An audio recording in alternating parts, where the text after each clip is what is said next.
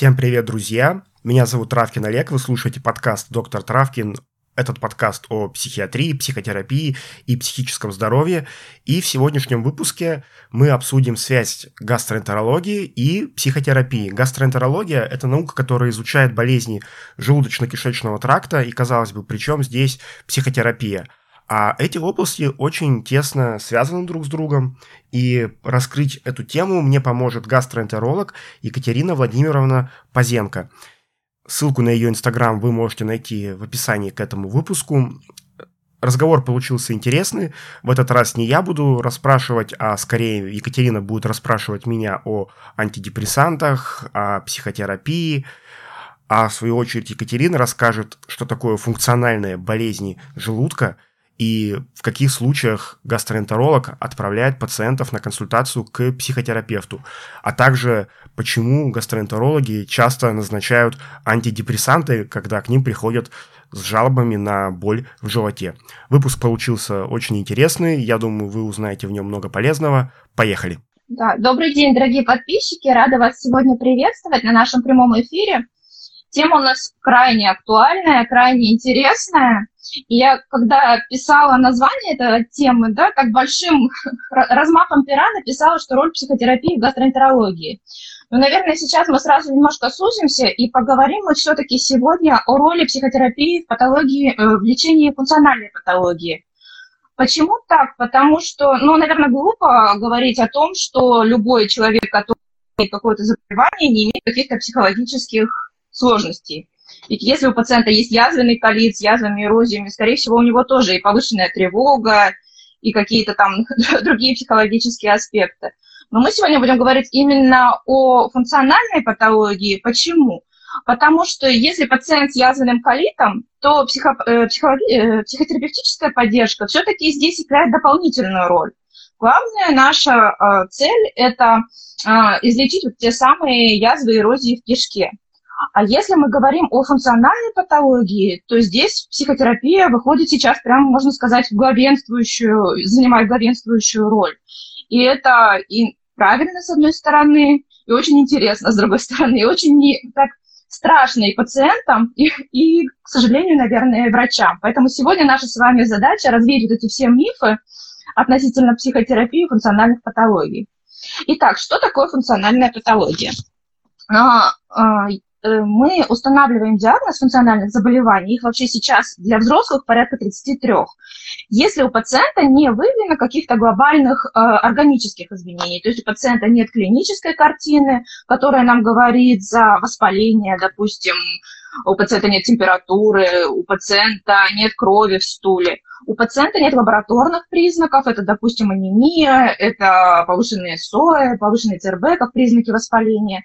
И мы не находим никаких изменений при эндоскопии, при гастроскопии, при колоноскопии. Ну, опять же, как не находим совсем никаких изменений. Если мы при гастроскопии видим какую-нибудь гиперемию слизистой оболочки желудка, то здесь скорее, опять же, мы будем говорить о функциональной патологии, потому что в слизистой оболочки желудка, э, как мы знаем, болевых рецепторов нет. И когда у нас появляется появляются симптомы со стороны верхних отделов желудочно-кишечного тракта, мы говорим, что это функциональная диспепсия, потому что вот эта гиперемия, она у нас не болит. Как лечат сейчас функциональную патологию? Ну и вот здесь вот начинается как раз роль большая психотерапевта. Давайте представим вот такую вот пирамидку.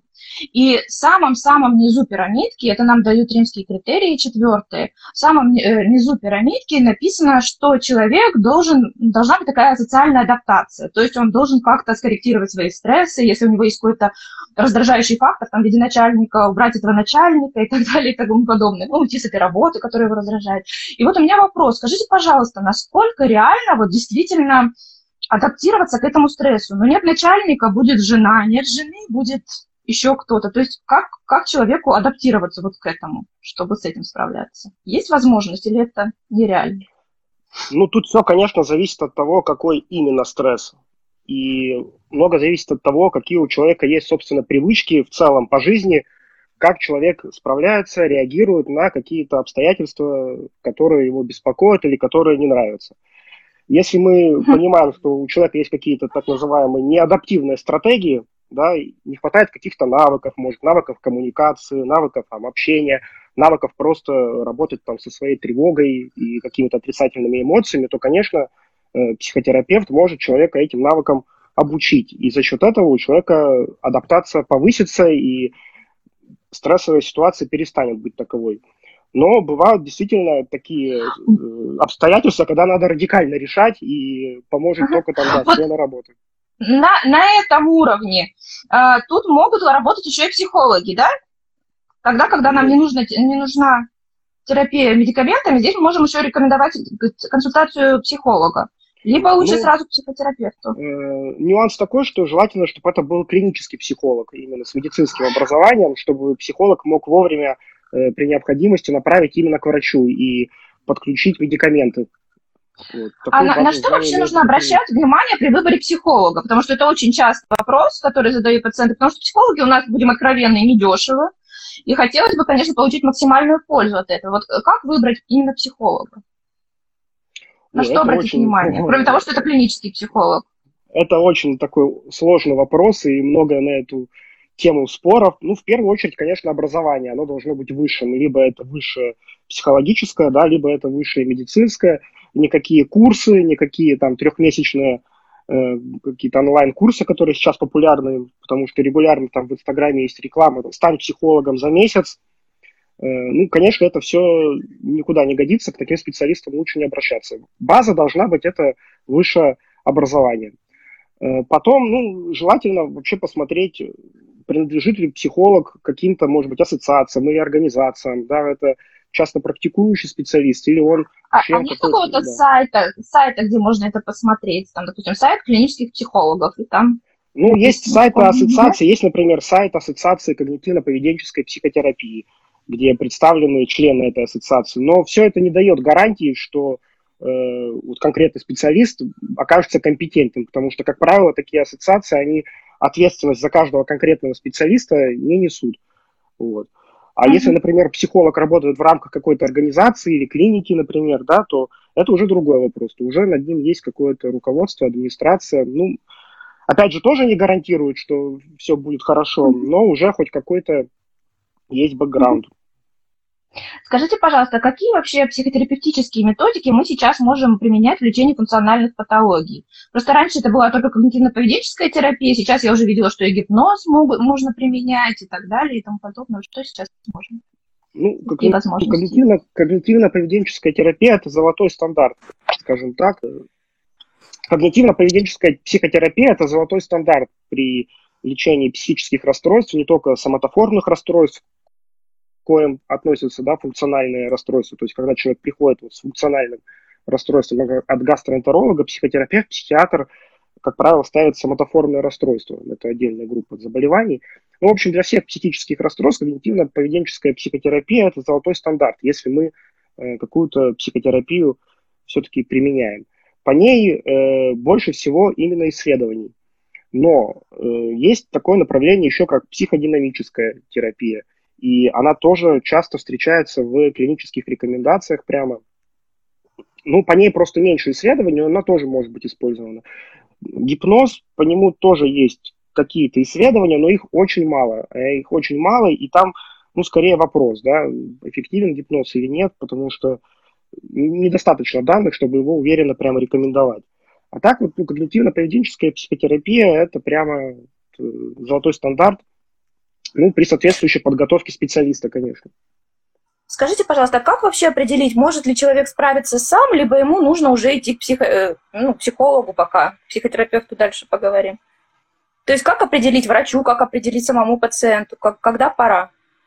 Ну, Или наверное, это субъективно? Первое, что приходит в голову, э, первое, что приходит в голову, это время, да, то есть если человек уже год там, или два, да, э, а то, может быть, там и полгода уже с какой-то проблемой живет, и эта проблема не решается, то, скорее всего, человек уже самостоятельно не может ее решить. Потому что если бы человек знал и мог, то он бы решил это быстро. Вот. Uh-huh. Во-вторых, да, это, это субъективный фактор. Да. Часто люди действительно понимают, что они сами не справляются, но не знают, куда идти, к кому идти, не верят, что там психотерапевт, психиатр может им помочь. Это, кстати, одна из самых частых причин, почему люди не обращаются к психотерапевту, потому что они Они понимают, что сами не справляются, но они не верят, что все специалисты э, смогут им как-то помочь э, в решении этой проблемы. И еще одна проблема, наверное, с которой я тоже очень часто сталкивалась. Опять же, пациенты говорят, что пока они ходят на психотерапию, им вроде как помогает. Но как только они заканчивают, им перестает помогать. Это не законченный курс, либо это что? И они говорят, что вот, это нужно всегда все, постоянно. Ну, ну, ну, все индивидуально. То есть э, когнитивно-поведенческая психотерапия, она краткосрочная, но краткосрочная она в каком смысле? Это все равно где-то 15-20 сеансов. Э, ну, от 10 до 20, скажем так, да. Если это растянуть там на, скажем, встречу раз в неделю, что бывает достаточно редко, потому что далеко не каждый может позволить там раз в неделю ходить на консультации, это все равно при самом благоприятном течении это минимум там полгода. Вот. Ну, естественно, то есть э, бывает, что курс не до конца пройден, да, то есть э, бывает, что у специалиста не хватает какой-то подготовки, да, и человек не может как бы понять суть метода, потому что вообще-то, по идее, один из главных принципов э, когнитивно-поведенческой психотерапии – это научить человека стать самому себе психотерапевтом, чтобы человек сам мог со своими проблемами справляться. Ну или там изредка обращаясь да, на консультацию. Uh-huh, uh-huh. Хорошо, спасибо. Ну тогда поговорим теперь о следующем этапе. Угу. Следующий этап, это у нас очень часто так много говорят об этом, это все-таки коррекция в том числе и питания. И если говорить о функциональной патологии, то здесь не, так больш... не такая большая роль отводится питанию, как они думают. Почему-то принято считать, что вот диета номер пять, и жизнь у вас наладится. Но сейчас показано, что э, какое-то питание, именно low FODMAP диета, она больше подходит для нижних этажей. Если у пациента, допустим, есть синдром раздраженного воспаленного кишечника, то, э, в принципе, FODMAP диета может быть эффективна. Но, опять же, чаще всего она эффективна в комплексе, и чаще всего это достаточно такая симптоматическая терапия. То, что касается следующего этапа, это наши гастроэнтерологические различные препараты. Это может быть все, что угодно, начиная от ингибиторов протонной помпы при функциональной диспепсии и заканчивая спазмолитиками или там, препаратами мяты, которые мы применяем при синдроме раздраженной кишки.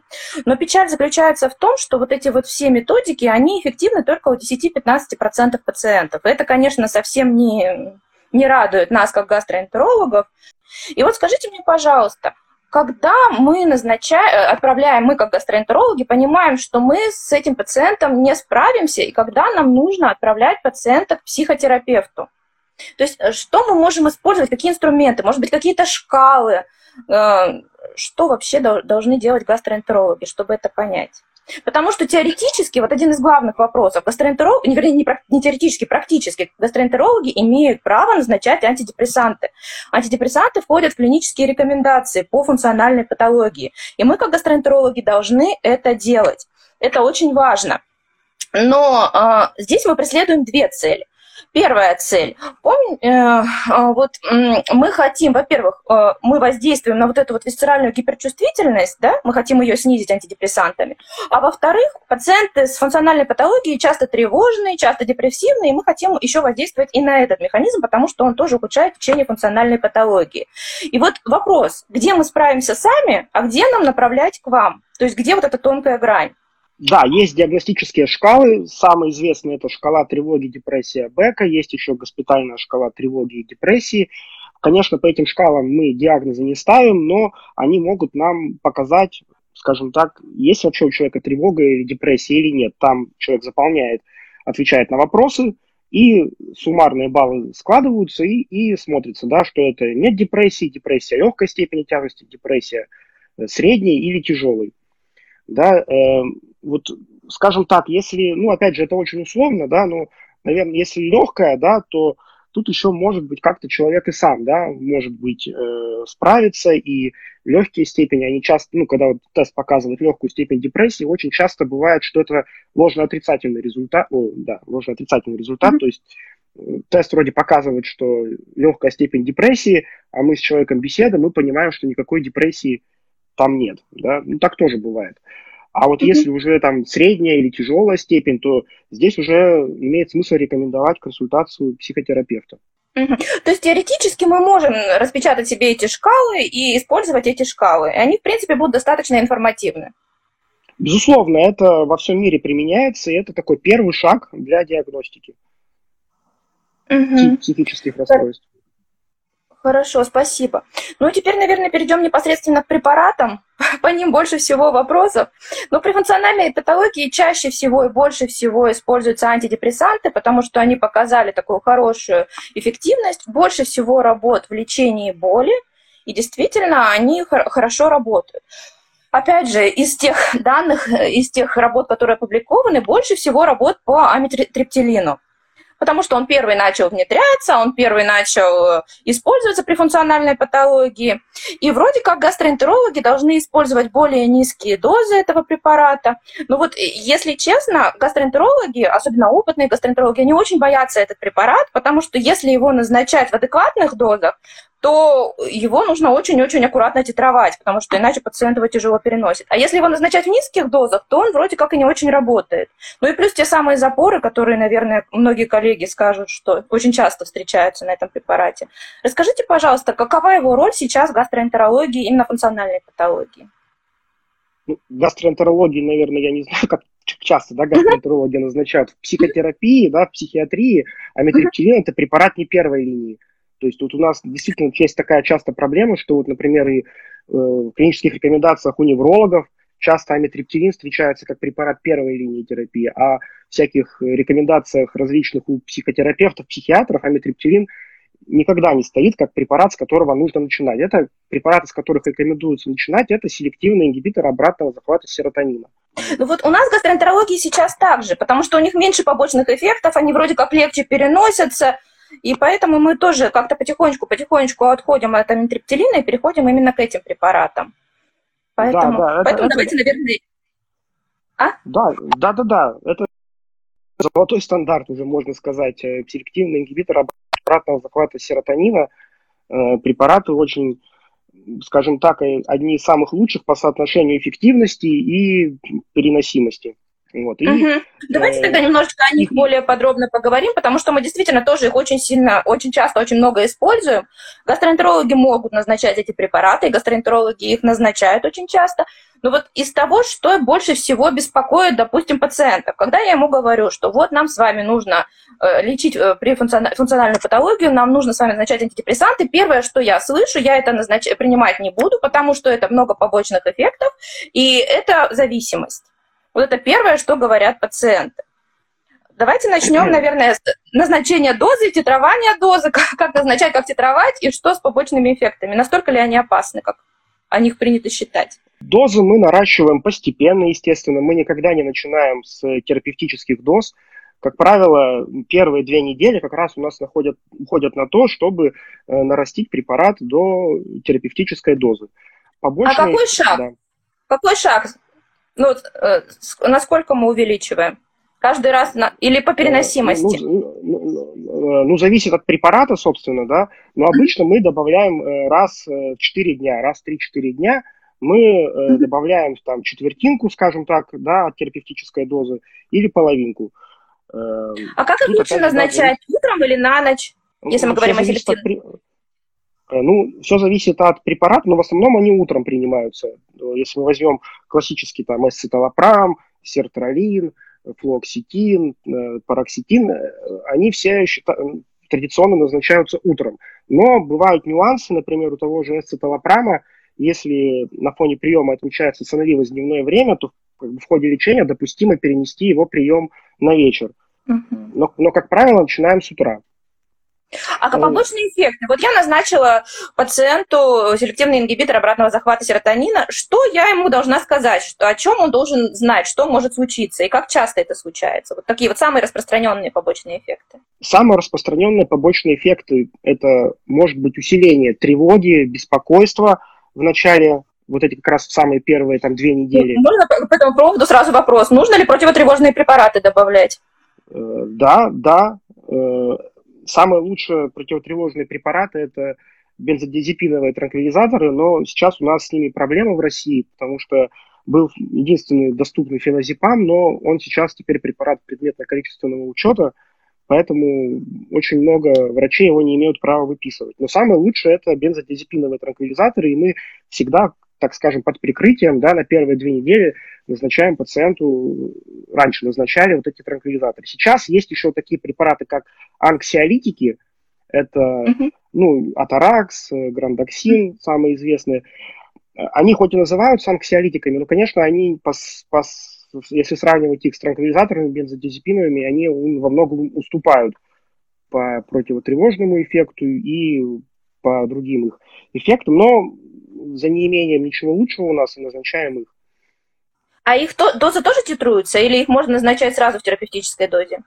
Ну, нет, там, как правило, титровать дозу не нужно, но бывает, что, да, если как бы человеку слишком сонливо, например, от атаракса, да, там, то есть стандартная дозировка, там, 25 миллиграмм, например, э, э, человек принимает, и ему от него становится сонливо, то мы можем как бы в два раза уменьшить, да.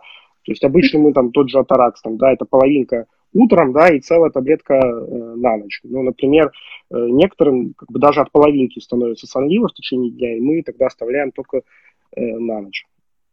А как долго его принимать? Вот если мы назначаем его вместе с ингибиторами обратного захвата серотонина. Ну, анксиолитики, вот атаракс, да, тот же самый mm-hmm. грандоксин, э, их ну, рекомендовано принимать не дольше 3-4 недель. Вот. Они зависимости не вызывают, но просто через 3-4 недели они перестают действовать, как правило, если их так вот регулярно принимать на это время. Поэтому, а, как правило, это вот те самые две недели, пока организм адаптируется к препарату, пока мы выходим на терапевтическую дозу, и пока вот не наступит эффект э, антидепрессанта, основной противотревожный. Угу. Хорошо. А какие еще побочные эффекты мы можем э, увидеть при начале, при старте приема селективных ингибиторов обратного захвата серотонина? Часто встречаются со стороны ЖКТ, что тоже очень ага. часто пугает пациентов. Это могут быть как и э, запор, так и диарея. Э, бывает э, там сухость во рту, бывает легкая головная боль.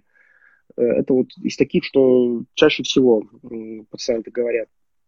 Ага, а когда нужно, первое, оценивать эффект, а второе, понимать, что нужно препарат менять, что что-то прошло не так. То есть есть какие-то критериальные оценки, что это головную боль мы еще терпим, а вот эту мы уже не терпим? Э, ну, через месяц мы оцениваем эффективность, да, то есть мы назначили, нарастили дозировку, и вот через месяц э, назначается там повторный прием, мы оцениваем, да, есть положительная динамика или нет, и либо там повышаем дозу, да, ну, тут опять же, да, очень зависит от субъективного фактора, то есть если человек действительно у него появляется какая-то побочная реакция, ну, которую человек не может, да, э, переносить, и мы объясняем человеку. Конечно, очень важно уделять вот это беседе, да, человеку объяснить, что это временно, что это не опасно, что побочные реакции обратимы, что это все обязательно пройдет, и ничего страшного на фоне приема антидепрессанта не будет – но, как правило, если человеку объяснить, э, люди готовы потерпеть, потому что побочные реакции, они на самом деле не такие уж э, страшные. Тут скорее просто, если человек тревожный, то он может этим побочным реакциям очень много внимания уделять, и как бы они, кажется, что переносятся очень тяжело. Вот. Но если Еще, знаете, человек... да. ага. Еще очень частый вопрос по поводу вождения автомобиля. Это прям страх страшный, что мне теперь нельзя водить автомобиль, потому что я принимаю антидепрессант. Это так? Нет, это не так. Э, при антидепрессантах можно водить автомобиль. Э, в инструкции просто написано с осторожностью, если вы замечаете, что как-то субъективно ваша скорость реакции изменилась, то скажите об этом лечащему врачу и подумайте, что можно сделать. Но если человек нормально себя уверенно чувствует, то никак это не противопоказано. Еще один такой очень тоже частый вопрос – это беременность, потому что очень много девушек у нас функциональной патологии, и они говорят, что вот если я принимаю антидепрессанты, есть ли какие-то Остор... Должна быть осторожность, может быть, это контрацепция какая-то была, нужен ли аборт, если забеременели антидепрессантом? В России это очень юридически неотрегулированный вопрос, потому что если официально в России юридически, то э, ни один антидепрессант при беременности нельзя. Но э, СИОЗС, если мы говорим про, про мир, да, и про исследования, про клинические рекомендации, то э, есть данные, что их можно, да, применять э, при беременности. Естественно, эти исследования, они как бы ретроспективные, то есть там уже, ну, таких вот испытаний на беременных прямо, да, никто не проводил. Но когда уже оценивали э, влияние женщин, которые во время беременности принимали антидепрессанты и влияют ли эти антидепрессанты на плод, то никакого негативного влияния не было обнаружено. И, ну, как бы такой препарат выбора – это сертралин, э, эсцеталопрам. Да? Но, опять же, это юридически не отрегулированный вопрос, и это, как правило, все через врачебную комиссию оформляется у нас в России. Вот. Но прием допустим. Хорошо. Спасибо большое. Ну и теперь о продолжительности курса. Я так понимаю, что вы, как психотерапевты, оцениваете свой эффект через месяц от начала приема. В принципе, работает или нет, да? Менять или не менять. Да, да, да, да. У нас, как у гастроэнтерологов, там по функциональной патологии нам дают немножко больше времени. Нам говорят, что можно, в принципе, до двух месяцев оценить эффект, посмотреть, работает у нас или не работает. А дальше мы, вот как гастроэнтерологи при функциональной патологии, назначаем на 6 месяцев. В принципе, считается, что этого курса достаточно. И вот еще один такой очень частый вопрос, с которым я сталкиваюсь на приеме. Пациенты говорят, и что, я закончу принимать препарат, и у меня снова возникнут симптомы? Ну, тут вот, да, цифра 6 месяцев, она часто звучит, но тут надо понимать, что 6 э, месяцев не с первого дня приема, а 6 месяцев с момента улучшения самочувствия, с момента исчезновения симптомов. То есть, условно говоря, что человек должен 6 месяцев себя чувствовать хорошо. Ну, и по факту, если мы вот берем прям весь курс, то 6 месяцев редко когда получается, а, как правило, это получается там от 8 до года. Собственно, как и вот говорят в рекомендациях часто, да, современных, психиатрических, да, что все-таки минимальный срок приема – это год. Э, по поводу того, что будет после отмены, ну, скажем так, в подавляющем большинстве случаев все хорошо. И никакого рецидива и возвращения симптомов не наблюдается. Но, конечно, бывают э, определенные там, обстоятельства и э, индивидуальные какие-то реакции, когда мы можем и на дольшее время назначить антидепрессант, это уже... Такие случаи редкие, конечно, но бывает. Но в большинстве случаев все нормально, и если курс, если адекватно подобрана дозировка, то есть пациент там, обращался к врачам своевременно, сообщал о своем самочувствии, подобран препарат, да, человек его принимает как нужно, не пропускает э, и выдерживает полностью курс, да, необходимый, то все хорошо. Мы плавно его отменяем. Опять же, не нужно резко бросать, потому что частая ошибка – люди пропили вот какое-то время и резко отменили препарат, и концентрация в крови препарата падает, и возникает синдром отмены, который многие люди... А, а что такое вообще постепенно отменять? Опять, какой здесь должен быть шаг? То есть как, с какой периодичностью и как отменяем?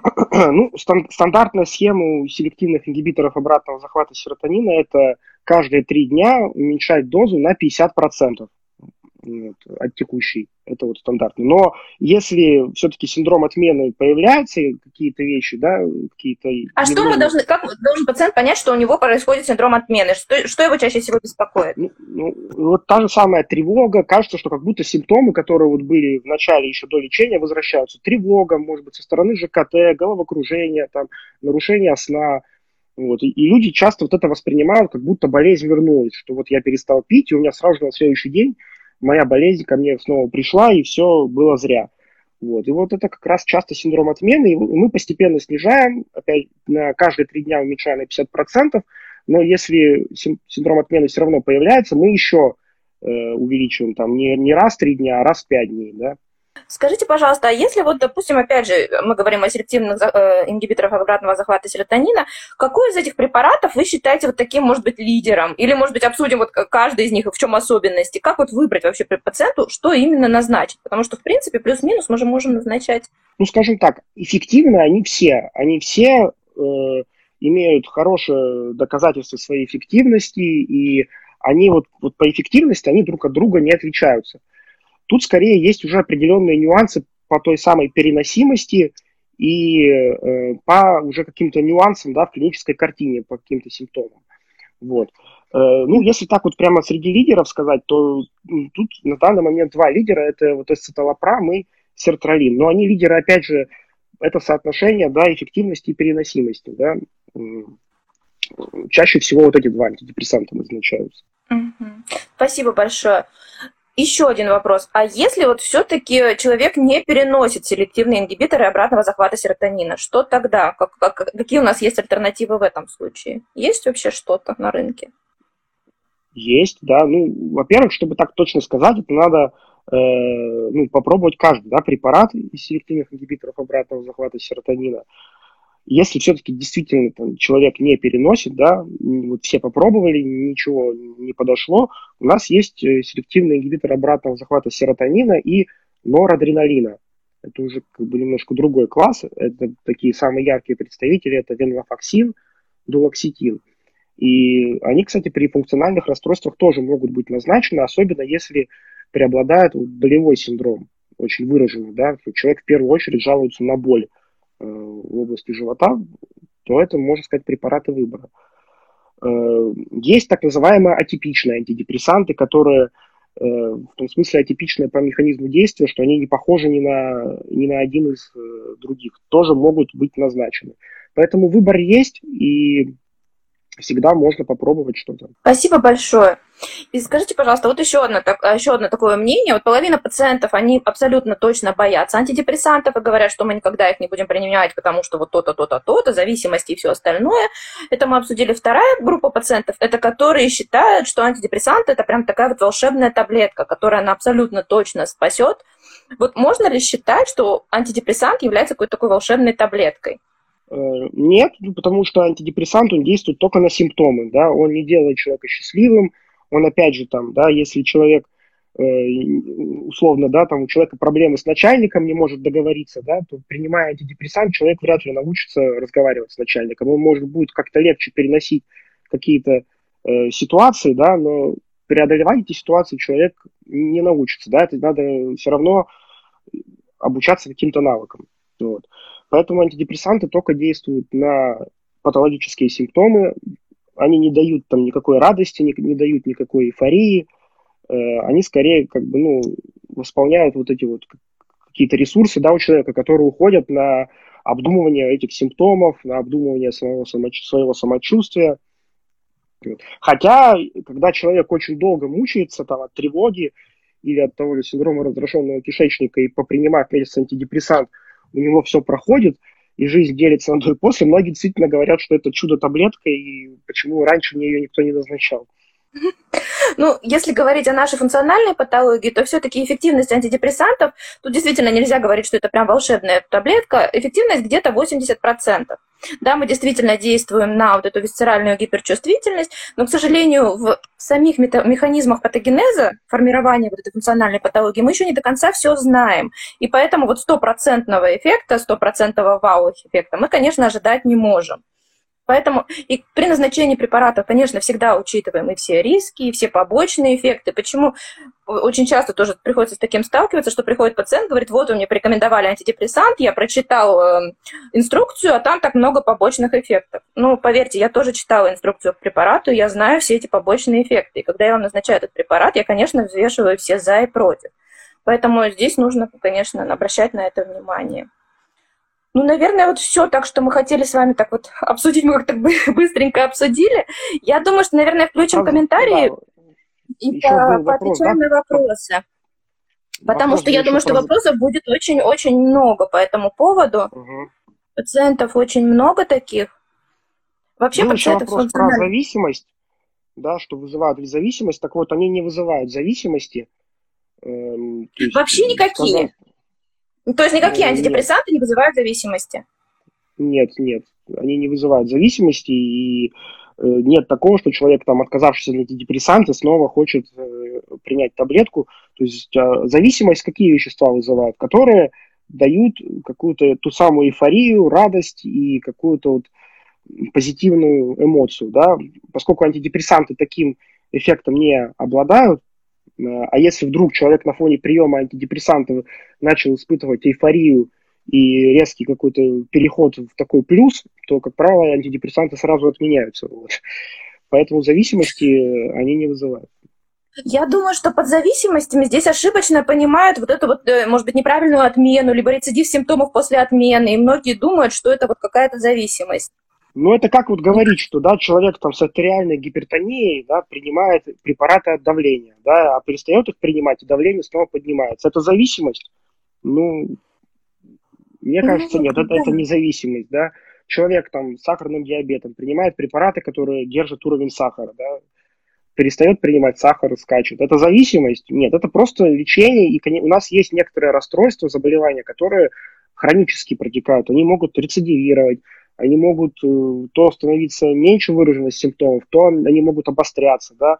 Ну, это факт. И психические расстройства многие протекают хронически.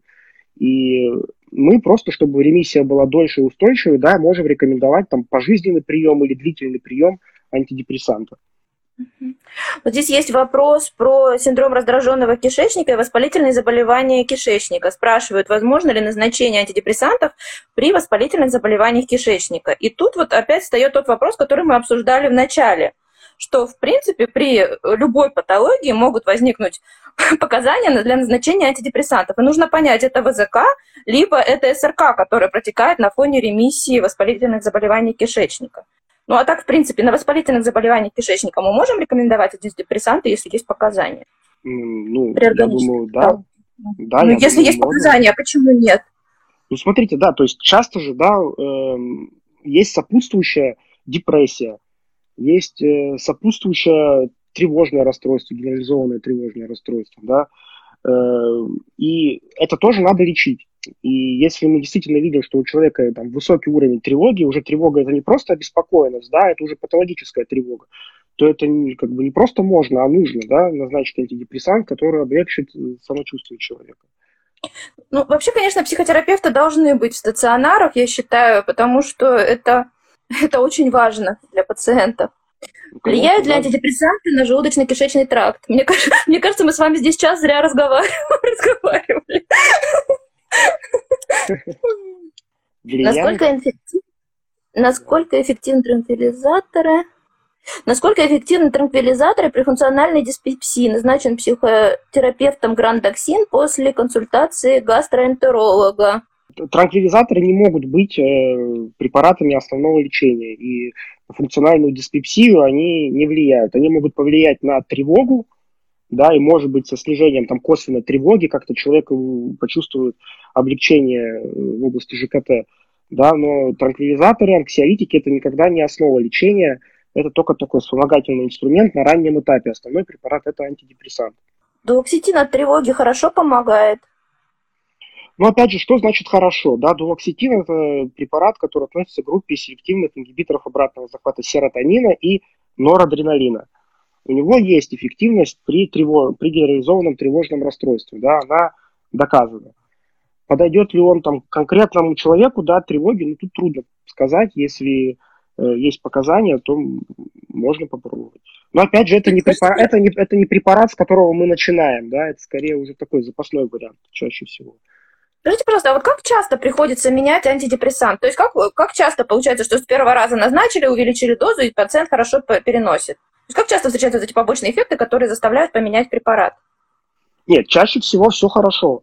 Чаще всего э, мы назначаем антидепрессант, селективный ингибитор обратного захвата серотонина, да, э, может быть, там первые две недели человек чувствует какой-то дискомфорт, а бывает и вообще нормально все переносит, и препарат работает.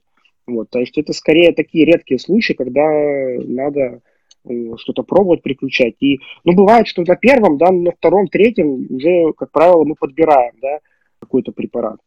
Вот. То есть, ну, в процентном соотношении я так сходу не, скажу, не скажу, да, но э, чаще всего все, все в порядке.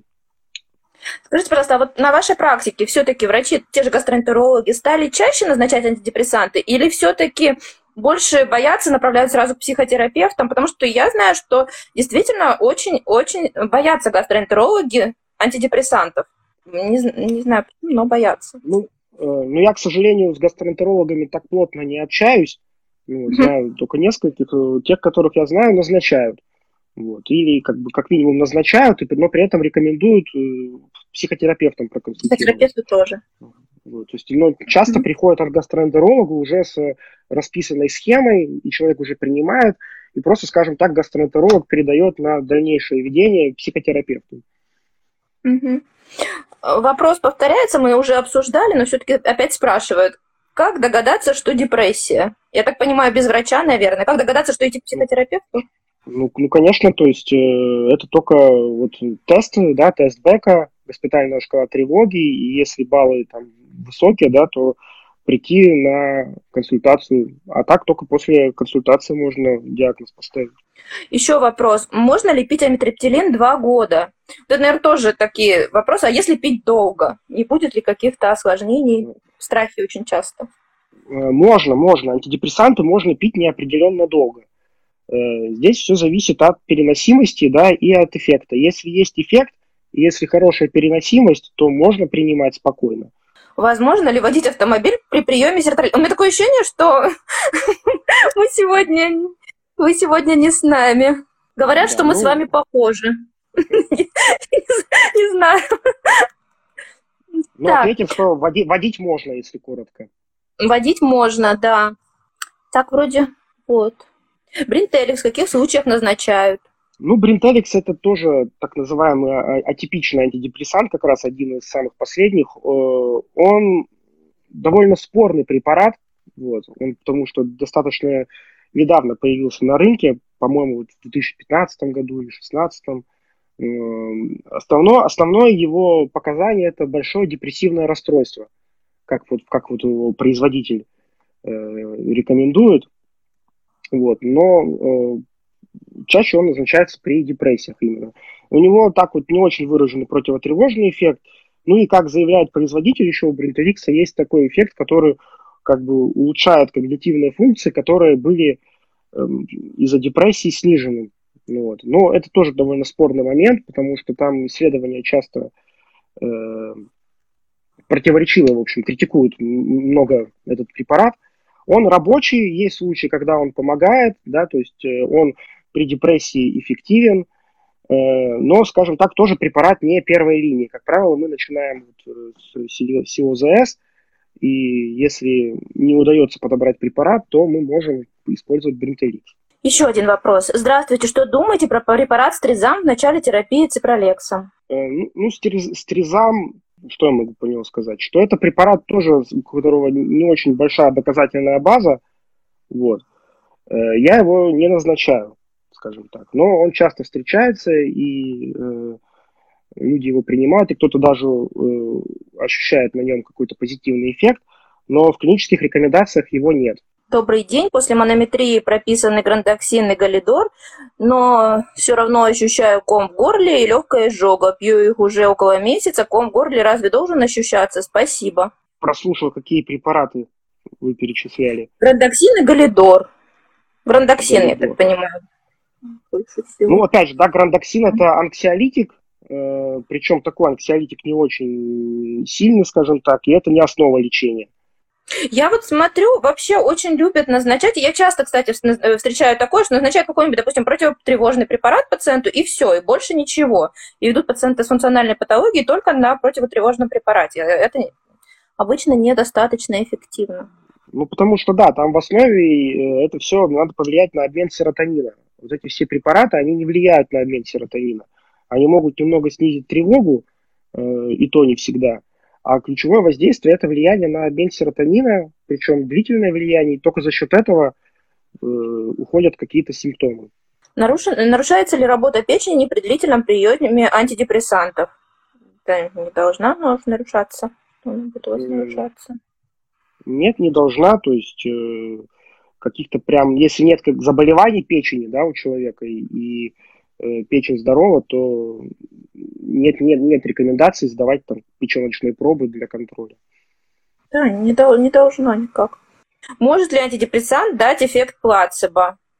Тоже не, не совсем ну, понимаю. Если, э, если доза меньше терапевтической, потому что бывают случаи, когда вот люди как бы вроде уже решились на прием антидепрессанта, но не решаются довести до нормальной дозировки и принимают там, скажем, половинку.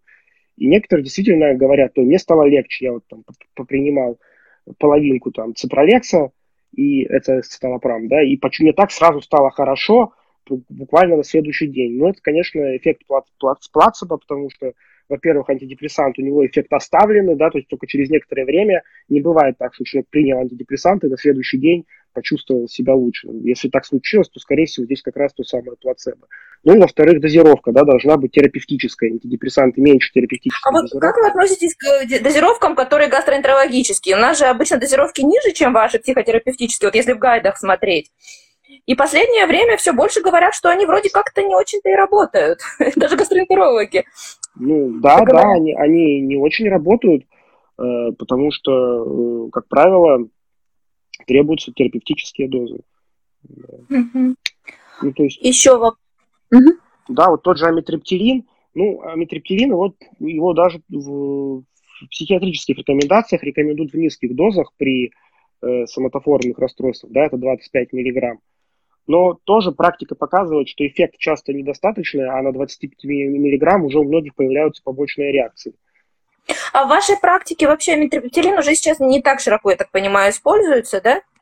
Ну, и он действительно так плохо, э, прям тяжело совсем переносится? Нет, он, он имеет свое место быть, и он, я думаю, никогда не уйдет, он будет назначаться, mm-hmm. но вот в амбулаторной практике крайне редко, это какие-то исключительные случаи, чаще это, это какие-то стационарные состояния, стационарные пациенты, которым нужно действительно э, назначить антидепрессант, э, иногда там как бы он, он есть в инъекции, в инъекционной форме, да, чтобы ввести пациенту его. То есть это, как правило, стационарные случаи. В амбулаторной практике это крайне редко. Угу.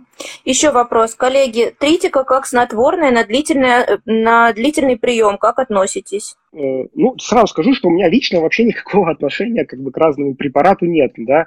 Э, я ко всем рабочим препаратам отношусь хорошо. Все, все, все индивидуально и зависит от конкретного случая. Тритика, у него есть показания для бессонницы.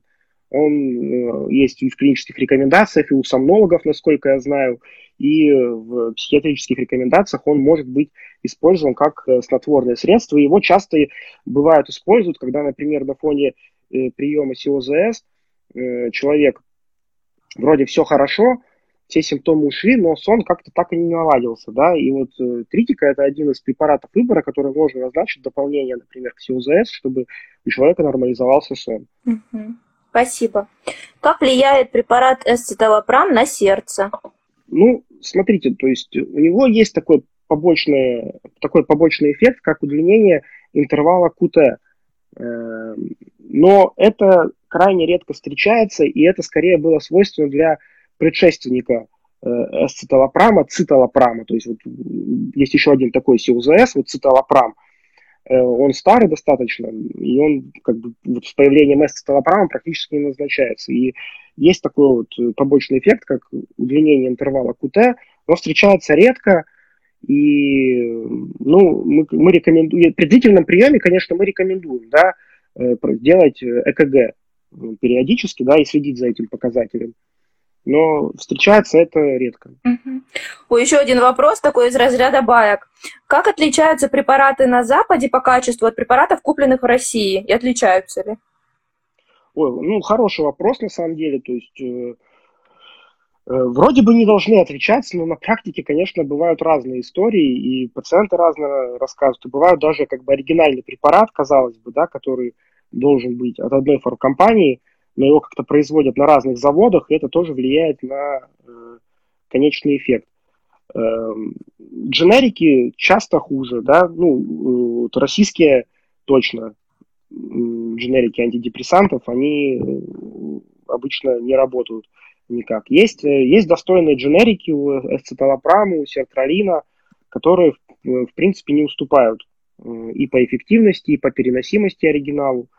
Вот. Но, конечно, я всегда, если есть возможность, э, рекомендую приобрести оригинал. Но у нас оригиналы часто пропадают вот, угу.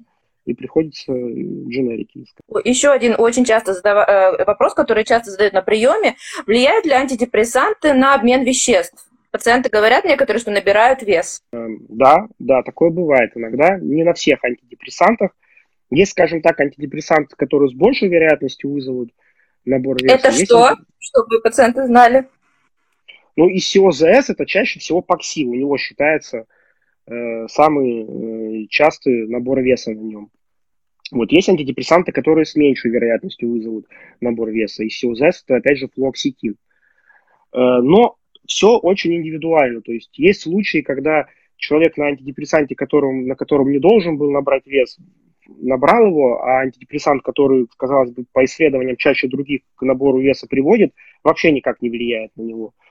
Вот. Поэтому мы скорее тут, э, скажем, можем говорить только, какой с большей вероятностью вызовет этот побочный эффект, с какой меньшей вероятностью. Но набор веса действительно иногда бывает. И тут что в первую очередь рекомендуется? В первую очередь рекомендуется скорректировать питание, диета, это отказ от э, жирной, от высокоуглеводной пищи, да, и добавить физическую активность. если человек, если человеку удается вот эти правила внедрить в свою жизнь, то набор веса можно контролировать. Вот. Но если все-таки набор и человеку это не нравится, для человека это критично, но это как раз тот самый случай, когда может быть рассмотрена замена антидепрессанта. Вопрос. Добрый вечер. Как относитесь к препарату? А дальше, я так понимаю, можно составлять любой препарат. Нет. Ну вот, допустим, есть здесь у нас мертозапину, как относитесь? Чуть выше. Ну, я хорошо отношусь. Хороший, ну, хороший препарат по показаниям, да, бывает назначаю. То есть э, хороший там снотворный эффект, да. Э, вот как раз тоже часто может приводить к э, набору веса. Один из, один из, как бы вот про еще один побочный эффект не упомянули, да, что часто на СИОЗС есть влияние на э, половую функцию. Это либо снижение либидо, либо влияние на оргазм, так или иначе. Так вот, вот мертозапин это как раз один из э, антидепрессантов, у которого ну, считается, нет влияния вообще на сексуальную сферу. Спасибо большое. Так, вот, дописали. Вилоксин. Как вли... Э, относитесь к вилоксину? Ну, наверное... Э, ну вот, да, вилоксин это вот ингибитор серотонина и норадреналина. Прям такой классический представитель, э, и который, опять же, вот э, может, и, и часто его назначают и неврологи, и психотерапевты, то есть он, он и для профилактики мигрени используется, и для там, депрессии, и для генерализованного тревожного расстройства. Но, опять же, мы с него, как правило, не начинаем, только если там нет прямых показаний. Э, при, при болях, да, э, часто бывает эффективен. Можно сочетать антидепрессанты с антибиотиками, если придется пить. Ну, дорогие друзья, у нас есть такая важная вещь, как инструкция к лекарственному препарату. И когда вам назначают лекарственный препарат, там в инструкции есть такое понятие, как межлекарственное взаимодействие. И между, э, межлекарственные взаимодействия вы всегда можете проверить по инструкции при назначающемся препарате.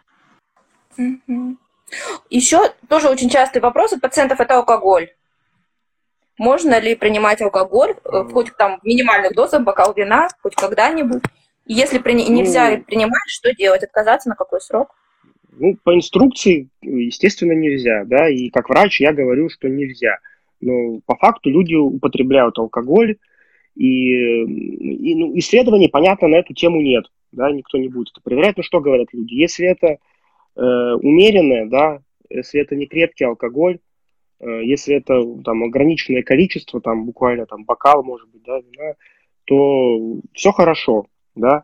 Если это крепкие напитки, если в большом количестве, то надо понимать, что алкоголь, он депрессант, то есть у него противоположный эффект, чем у антидепрессантов. Он, во-первых, перекрывает э, действие антидепрессанта, Э, во-вторых, что часто пациенты говорят, что часто, если вот они крепко выпивают, что тяжелее становится вот, э, э, похмелье да, после алкоголя. Поэтому лучше отказаться, если все-таки так складывается, что приходится употребить, то максимально ограничить количество. Спасибо большое. Так, вроде мы уже на все такие Подскажите, пожалуйста, комбинация залов с гуанилом, когда дает эффект. Ну, дорогие друзья, посмотрите эфир, пожалуйста. Я его постараюсь сохранить, потому что мы на все эти вопросы отвечали про все комбинации. Это все у нас есть. Можно ли лечить зубы с уколом анестетики на антидепрессанте? Можно, это точно можно. Врачу, конечно, можно сказать об этом, что вы принимаете антидепрессант, но каких-то данных о том, что нельзя лечить зубы с анестезией, нет. Ну так, в принципе, там дальше идет разбор по каждому препарату. Я думаю, что так мы ну. можем очень долго с вами обсуждать каждый препарат. У каждого есть свои показания, есть свои противопоказания, поэтому, конечно, это такой очень долгий разговор может получиться. Я думаю, что мы будем, наверное, так резюмировать на тему нашего сегодняшнего так, разговора. Мы сегодня говорили о лечении функциональной патологии с акцентом на психотерапию. Мы говорили о том, что у нас существуют различные методики психотерапевтические, мы их обсудили в самом начале, и психофармакологические. Из наиболее таких рабочих, самых хороших препаратов, которые мы принимаем при функциональной патологии, принимаем, назначаем, это антидепрессанты. Из антидепрессантов наиболее таким широко используемым в настоящее время являются селективные ингибиторы обратного захвата серотонина которые достаточно хорошо переносятся, не вызывают никакого привыкания, при которых можно и беременеть, и водить машину, и, в принципе, жить полноценной жизнью. который мы эффект оцениваем через 1-2 месяца, и 6 э, месяцев на эффективной дозе пролечиваем, и дальше решаем вопрос, отменяем, либо не отменяем. И главное, наверное, самое главное, что гастроэнтерологи могут назначать антидепрессанты. Не только могут гастроэнтерологи назначать антидепрессанты, гастроэнтерологи должны назначать антидепрессанты, потому что это препараты, такие хорошие, работающие препараты при функциональной патологии желудочно-кишечного тракта. Наверное, все сказала или что-то что да, хотите дополнить? Да, да не, не бойтесь принимать антидепрессанты, это эффективные препараты и безопасные, и хорошо изученные. Спасибо вам большое, Олег Николаевич. Мне кажется, что получился очень полезный эфир и для пациентов, я думаю, что для многих врачей. Спасибо вам огромное. Да, спасибо за приглашение. Спасибо, Все. до свидания. До свидания. До свидания.